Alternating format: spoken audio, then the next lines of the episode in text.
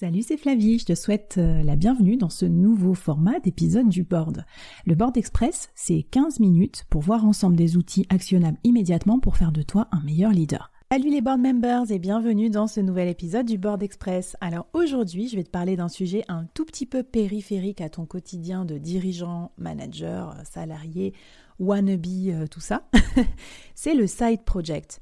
Le side project, c'est une tendance euh, assez forte euh, ces dernières années que j'adore, qui est l'idée d'avoir un projet parallèle à son travail principal. Pour différentes raisons. Donc je te propose aujourd'hui 15 minutes de zoom sur ce side project. Qu'est-ce que c'est? À quoi ça peut te servir dans ta carrière, dans ton business? Quels sont les intérêts et les bénéfices pour toi? Comment s'organiser pour avoir un, side project et rester euh, organisé dans son travail? Et à la fin, euh, une dizaine d'idées de, side project à tester pour booster ta carrière et ton business. C'est parti. Alors le side project, euh, comme son nom l'indique, c'est un projet qu'on fait à côté de sa carrière principale.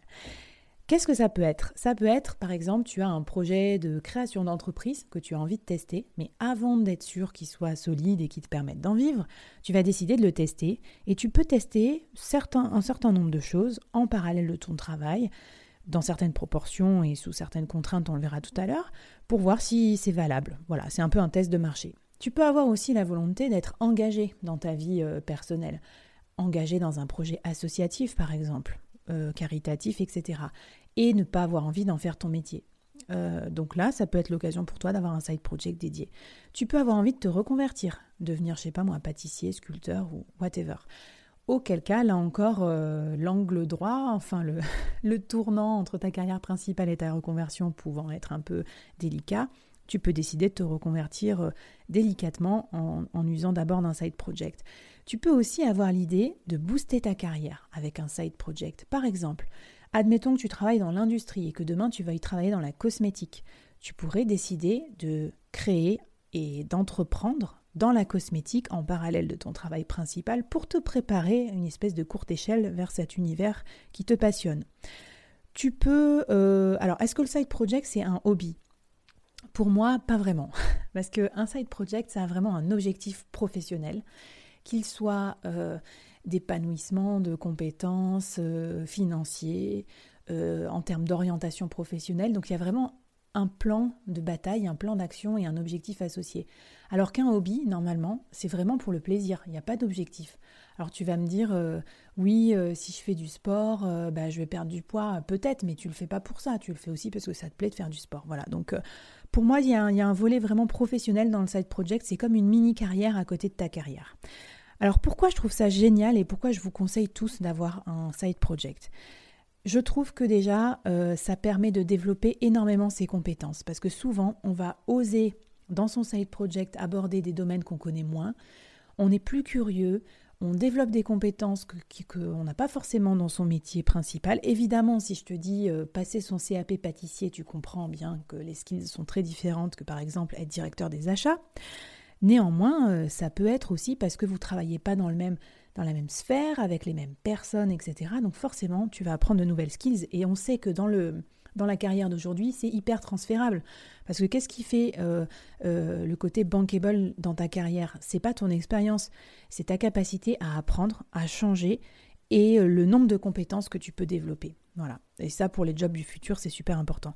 Deuxièmement, ça peut te permettre de découvrir des nouveaux secteurs d'activité dans lesquels tu ne t'étais pas aventuré parce que on est tous parfois, malheureusement, à cause de notre expérience ou voilà, des fois un peu cantonnés à certains secteurs d'activité.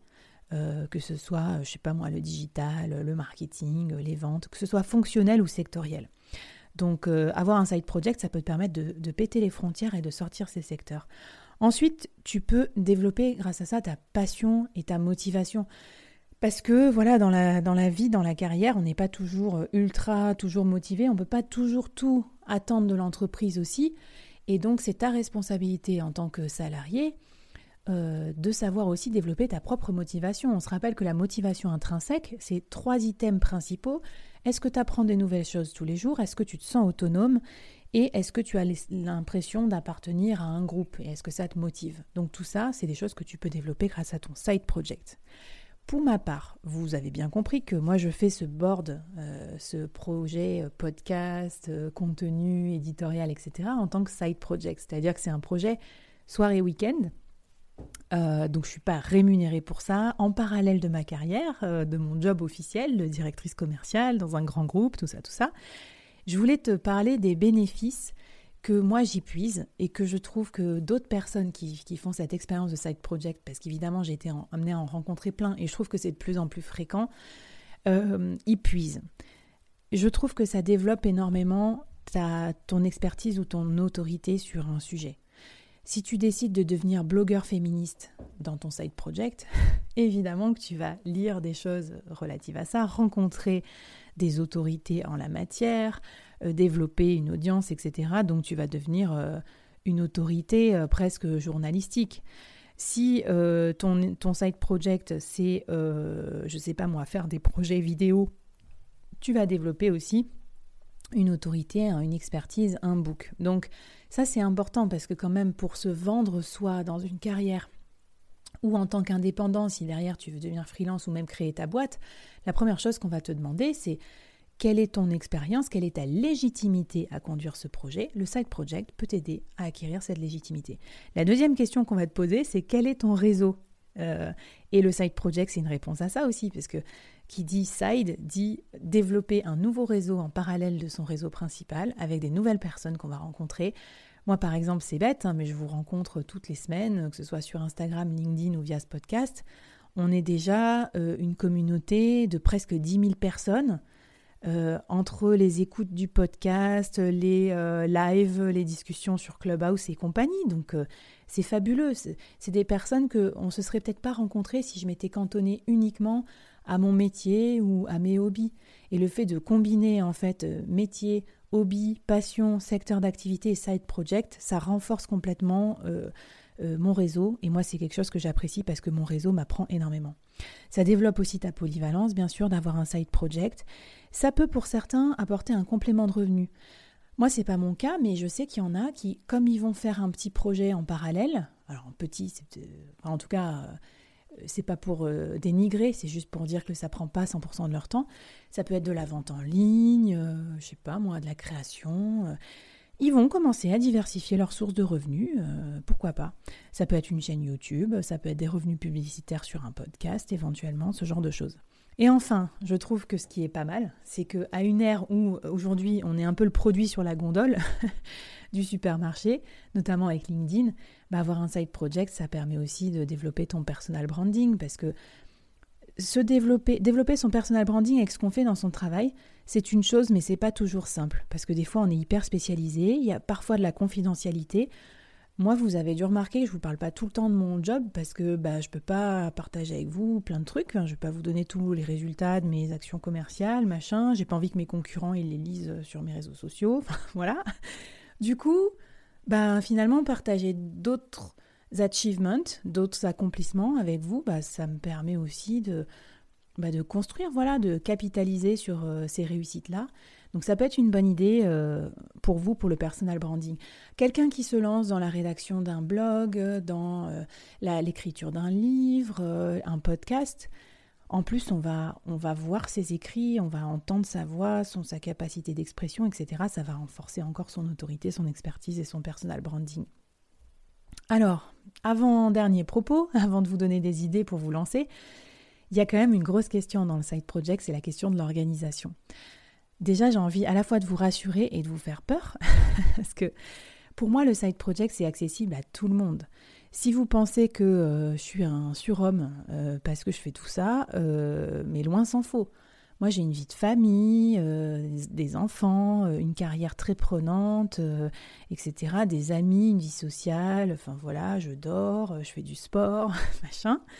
Et pour autant, j'ai trouvé de la place. Enfin, j'ai aménagé cette place pour m'occuper de mon side project. Néanmoins, ça m'a demandé beaucoup de rigueur et beaucoup de discipline. Ce qui d'ailleurs m'a aidé à développer d'autres compétences par ailleurs qui n'étaient pas forcément les plus prégnantes chez moi, au demeurant. Mais bon, si tu veux découvrir tout cet aspect de ma vie, je te, conseille l'épisode de Board Members sur les tests de personnalité où je partage avec toi quelques-uns de mes, résultats de tests. Donc comment on fait pour s'organiser? Premier conseil, avoir une discussion open avec tes, tes parties prenantes. Ton employeur, par exemple, si jamais, je sais pas, tu as peut-être des clauses de confidentialité, etc. Bon, alors si c'est pro bono, associatif ou que tu gagnes pas d'argent, tu fais ce que tu veux, c'est comme un hobby. Mais si tu dois être rémunéré, lancer une activité de freelance sur ton activité de ça, il faut que tu en parles à ton employeur avec ta famille aussi, parce que attention, euh, ça va peut-être, euh, qui dit side project, c'est soirée week-end, hein, donc euh, voir quelle influence ça va avoir sur ta vie de famille. Tu peux, deuxièmement, moi, ce que je te conseille, c'est vraiment de compartimenter. Donc il va falloir que tu désignes des plages de temps dans lesquelles tu vas t'atteler à ton side project, ni plus ni moins. Parce que le problème, c'est quand ça devient une passion, tu as envie de faire ça toute la journée, mais tu as d'autres choses à faire. Mais se compartimenter, se cantonner, c'est aussi très très puissant en termes d'efficacité. C'est un peu comme la méthode Pomodoro où tu te mets un timer de 20 minutes pour bosser de façon concentrée et quand le timer est terminé, ben, t'arrêtes ou tu fais une pause, tu passes à autre chose, ça te force à travailler plus vite. Donc je trouve ça très très puissant. Après moi, troisième euh, idée, j'ai programmé des slots, des créneaux dans mon agenda. Plutôt que de faire tout au coup par coup, j'ai vraiment estimer des charges de travail une fois que j'ai compris combien de temps ça me prenait. Par exemple, les enregistrements de podcast, c'est quelque chose de très chronophage. Et je me programme dans mon mois et dans mon trimestre des demi-journées ou des journées dédiées.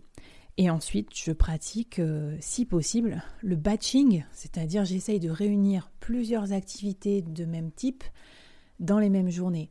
Par exemple, euh, en gros, pour vous donner les coulisses, mais un podcast, c'est pas du tout fait de façon linéaire. C'est pas d'abord j'interviewe le gars, ensuite je fais le montage, puis j'écris l'article, puis machin.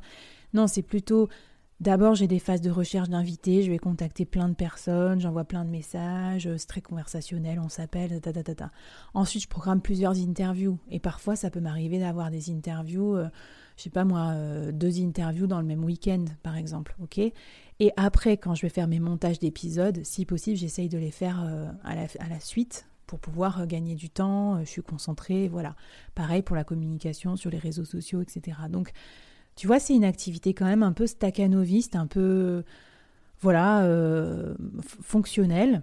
Néanmoins, ça m'a apporté énormément dans mon propre travail parce qu'après j'ai appliqué par exemple cette méthode de se réserver des plages de temps pour ses objectifs prioritaires aussi dans mon travail et ça me permet de, commencer par ce qui est prioritaire, ce qui est plus important au lieu euh, de passer trop de temps sur des détails ou sur l'urgence. Voilà, pour finir, j'avais envie de te donner quelques inspirations Side Project. Donc ma première inspiration, euh, c'était euh, un de mes invités du board, épisode 13, Johan Lopez, donc un, un gars super qui a plein de side projects et qui était euh, Chief Marketing Officer chez Comet et qui a lancé sa newsletter sur les finances personnelles Snowball en side project. Alors qu'a priori, euh, il, ne voulait pas spécialement faire ça. Et comme il a eu beaucoup de retours, beaucoup de commentaires, il s'est dit allez, je me lance dans l'aventure. Et aujourd'hui, je crois qu'ils sont plus de 2000 euh, subscribers payants sur Substack. Il en vit, c'est son activité principale. Enfin, c'est trop bien.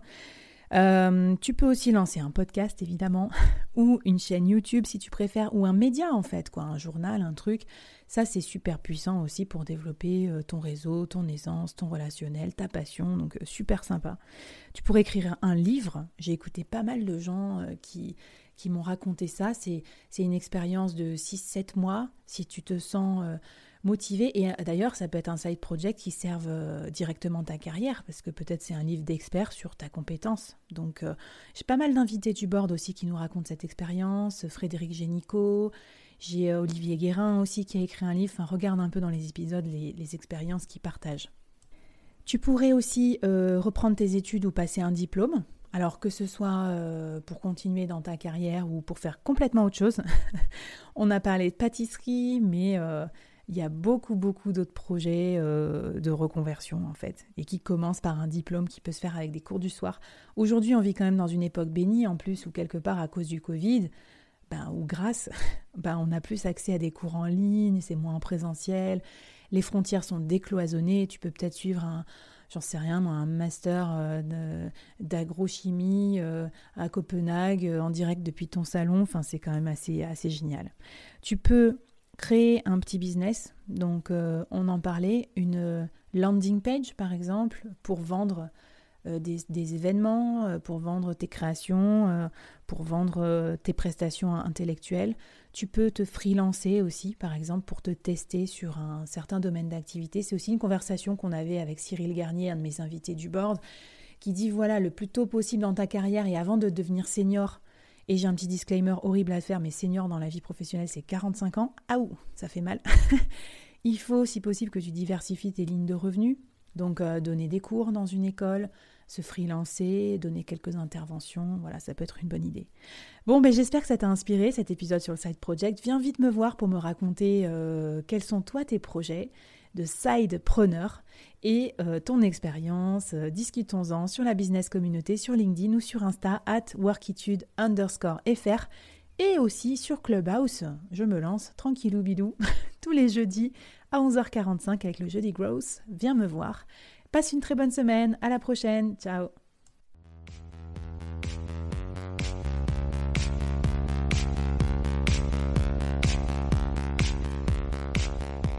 Waouh Merci d'avoir écouté ce podcast jusqu'au bout et d'avoir rejoint la communauté du board. Avant qu'on se quitte, j'avais envie de te poser trois questions. Qu'est-ce que tu as apprécié dans cette conversation du jour? Première question. Qu'est-ce que ça t'inspire pour ton business? Deuxième question. Et la troisième, est-ce que tu acceptes le challenge lancé par notre invité du jour? Viens vite nous raconter tout ça, j'ai hâte de te lire et de faire plus ample connaissance. Les liens pour nous retrouver sont en description.